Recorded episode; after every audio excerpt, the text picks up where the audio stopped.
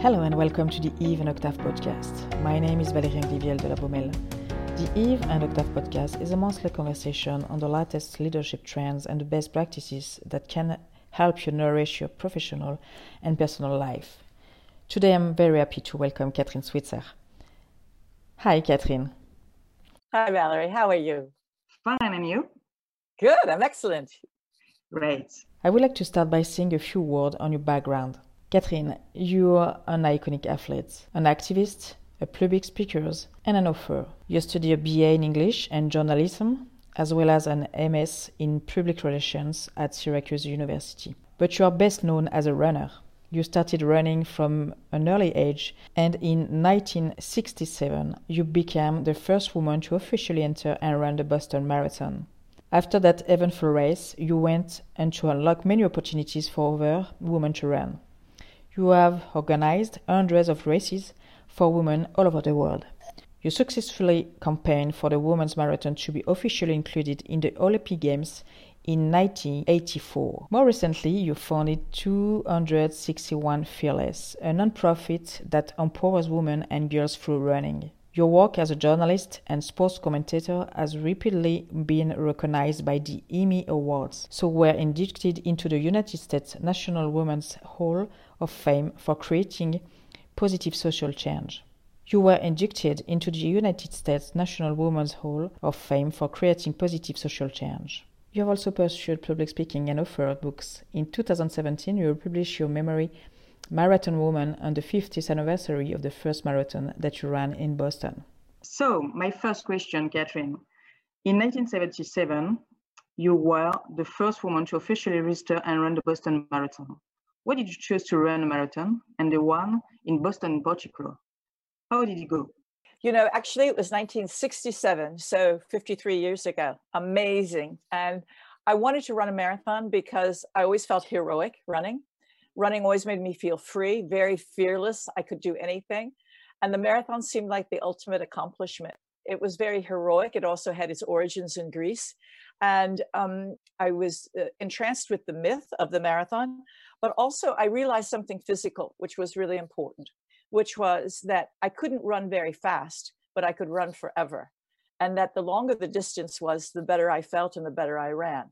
So, uh, how did the race go? Well, it was very, very eventful. I think people know the story, but I'll tell it to you again, which is that um, my coach, who didn't believe a woman could run a marathon, despite the fact that other women had, even at Boston, a woman had run the race the year before. She just jumped in the race and ran.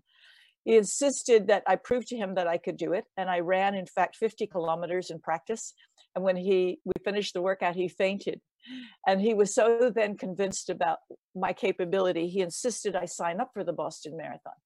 And I said, Well, it must be against the rules because no other women have done that. And he said, No, it's not in the rule book, and there's nothing about gender on the entry form. So when I signed up for the race, I was uh, given a number, and the number was 261. And you see it's on my shirt, see? And And um, and this and um, when I showed up at the race, all the men were wonderful to me, and they were very welcoming me. But it was also snowing and sleeting. The weather was terrible, and I had on a big baggy sweatsuit, so I looked probably like one of the guys from the distance. But the uh, nobody said anything bad to me. Everybody was welcoming to me, and um, we started the race. And about uh, two kilometers into the race, the press truck came by and began taking pictures but also came the officials. And one of the officials, the race director, lost his temper. He saw that a woman was in his race wearing bib numbers. He was furious and he jumped off the bus and ran after me and attacked me and tried to throw me out of the race and screamed at me to get the hell out of his race. Um, I was just so terrified and so scared. And I couldn't get away from him because he had me by the shirt and mm. was pulling me. Um, my coach was saying, Leave her alone. She's okay. But my boyfriend, who was running with me, who was a big football player, um, threw a shoulder block into the official and sent him out of the race. So you you tell the story now, and it's very funny to say the girl's running and she's saved by her boyfriend. But I made the decision to finish that race, no matter what. I was going to finish the race on my hands and my knees if I had to. And I decided no matter what, if I didn't finish the race, nobody would believe women could do it. Yeah. And it was a really very difficult decision for a 20 year old girl who was was made to feel so ashamed and afraid. Um, and I stuck it out and I finished the race. And it changed history because mm-hmm. the picture the pictures of the event were flashed around the world. But it, it also made me feel extremely responsible. From a very early age, then I realized that I needed to try to create opportunities for other women in running uh, so that they would run and, and really not just leave that. You know, we all have opportunities in life to, to make social change, but most people walk away from them. They don't want to take the responsibility, they don't want to take the risk. And I decided I was really going to try very hard. And and the results have been nothing short of wonderful and dramatic. Nowadays, women's marathons are widespread, but for over 70 years, the Boston Marathon was a male only competition.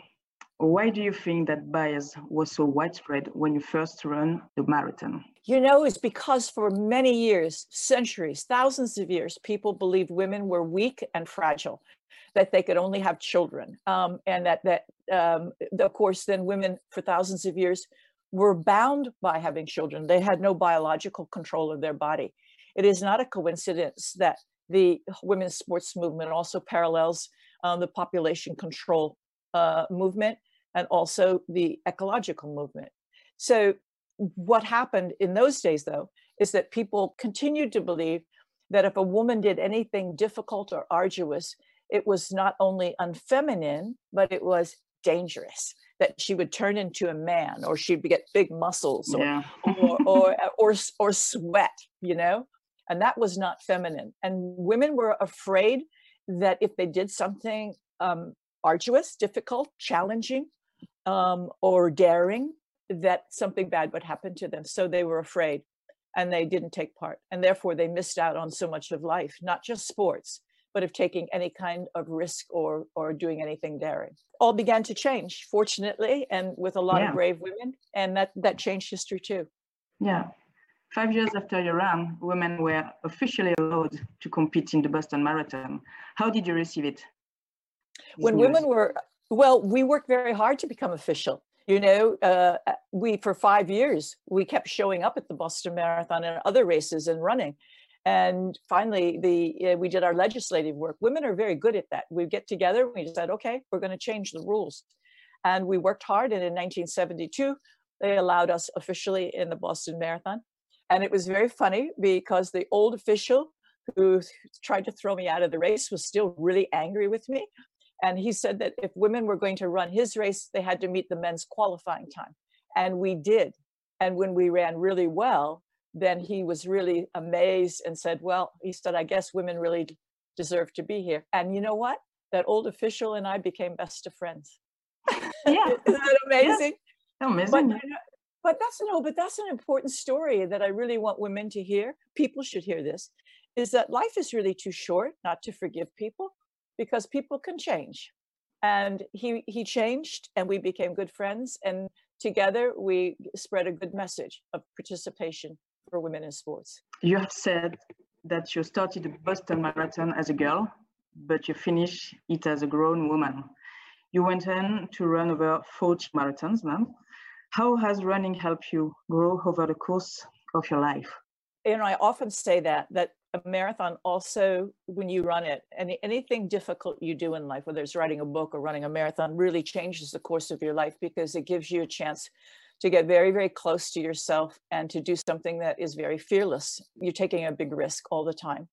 And it makes you stronger and, and more perceptive uh, more creative more able to take on other tasks. When i finished that boston marathon then i could do another marathon and then when I did that, I realized I could also change some legislation. And then I realized I could start clubs. And then I realized I could get sponsorships. And then that just grew and grew and grew step by step by step. You know, you don't you don't build the pyramid in one day. You build it with no. a brick at a time. And and so that's that's how it all began. But it has changed my life completely. And I often say now that in a funny way, that simple act of running of putting one foot in front of the other has um, given me everything that's important in my life. It's given me my health and my travel, my career, my fitness. It's given me my husband, um, given me my religion, I know I'm close to nature. I think the biggest thing it's given me is myself. It's given me me. Every time I run, I can feel me. You have organized over 400 races in 20, uh, 27 countries for a million women. Why is it so important to create races focused on women? Most of those races are actually for women only. And I began organizing them in 1978, and they still go on today.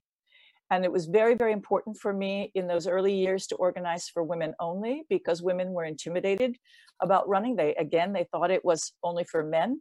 Um, they were afraid when they went and ran with men that they looked fat or that they were slow or they weren't really athletes. And I said, you don't have to be those things. You can you can be anything. We don't care if you walk. Come out and join us and have fun.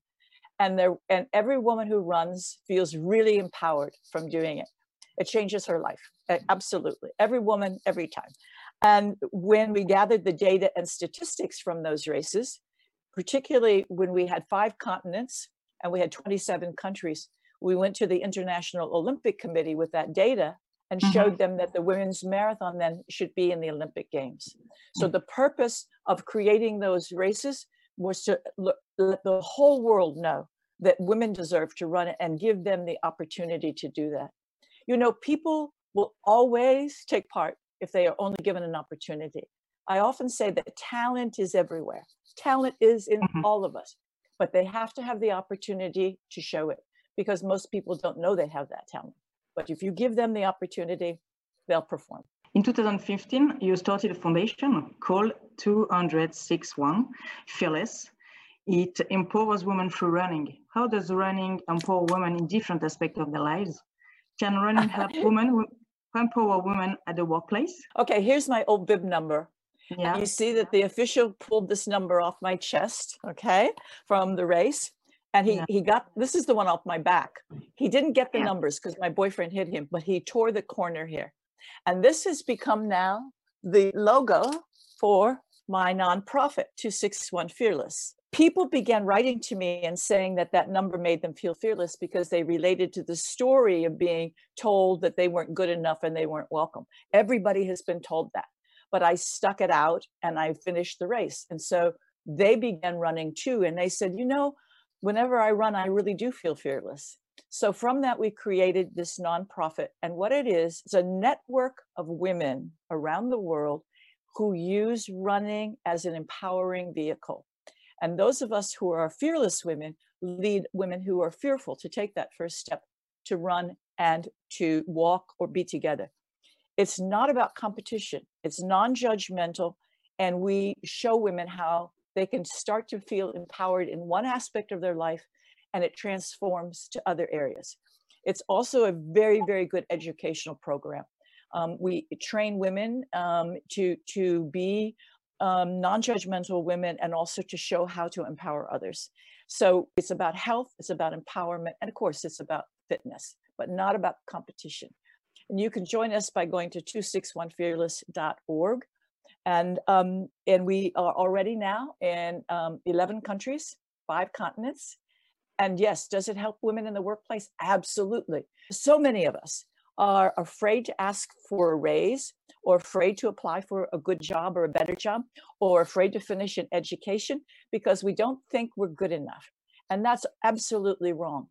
And if you have the courage to take that step and go that next piece then yes it makes all the difference many women in 261 Fearless have said that it has helped them in the workplace enormously.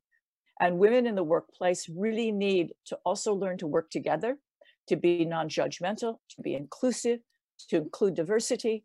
These are all things that running shows us. And how can we bring more men into the conversation and make them allies in empowering women? you know that that's i keep saying this we really have to bring men into this conversation. Well here's my here's my story about that. Men in running have always been wonderful to women in running. Men who run not mm-hmm. officials not organizers but men who run themselves. They show us that men are very interested in women being successful. These men even in that first boston marathon 53 years ago said to me, I wish my wife would run. I wish my girlfriend would run. Would you give me some tips to get her started? And they really are interested in our success. Men like interesting women. They like women who are equal. They like women who are partners. Um, they, they, and we can learn from this in the workplace also to realize that maybe just as surely as women are different athletes, they are also different in the workplace. Here's an example. We know that women are not as big, powerful, strong as men. Men will run faster, they will jump higher, they will lift weight. But women have more endurance, flexibility, balance, and stamina. We can go forever. You know, if it takes three days to have a baby, men can't do that. Women can do that. So if we are different as athletes, why can't we form a team where the men's speed and power works with the women's endurance and stamina? And in the workplace, we can do the same thing. We can talk about men who maybe are more competitive and more aggressive, and women who see a bigger picture and they see diversity and they see more cooperation. Um, I think they work together. And if we understand those differences and appreciate those differences, it can make a huge difference in the workplace. That's my dream. I've seen it in running. I think we can see it in the workplace. Before my, my last question, yeah. could you let me know what is your next project? well, you know, when I started 261 Fearless, it was the most frightening thing I've ever done. And here I am. I am the queen of fearlessness, right? but you know why this was frightening to me? It was frightening because it's not going to reach its full success until after I'm dead. And, and uh, foundations and, and nonprofits don't take a long time to grow and mature. My dream is to see every woman have an opportunity to become empowered in one way or the other. And the way I know best is through running um, and, and movement. And when I embarked on this project, I thought, you know, I'm 73 years old now it's going to take a good 20 years for it to really, really impact globally so many more millions of women that I want to. And I won't be around to see that. So I have to trust my team. And my team is great. They're young women who, I mean, they're in their 40s, their 50s, their 30s, and they're at the top of their game. And that's one of the key things I think we have to learn as women and men to be successful in business you have to learn to delegate and you have to learn to trust your team. And I trust my team. That's my next project. yes. And it was my last question because I would like to conclude with this uh, trust, with this word, the trust. I think it's very important with the team. Yes. So thank you. Thank you, Kathrine. Thank, thank you, my dear. for this inspiring conversation. I know feel like going for a run. For those of you who wish to continue this conversation, I invite you to look for us on Instagram, Facebook, Twitter, and LinkedIn. Thank you for listening to the Eve and Octave podcast. Tune in next month for another inspiring episode.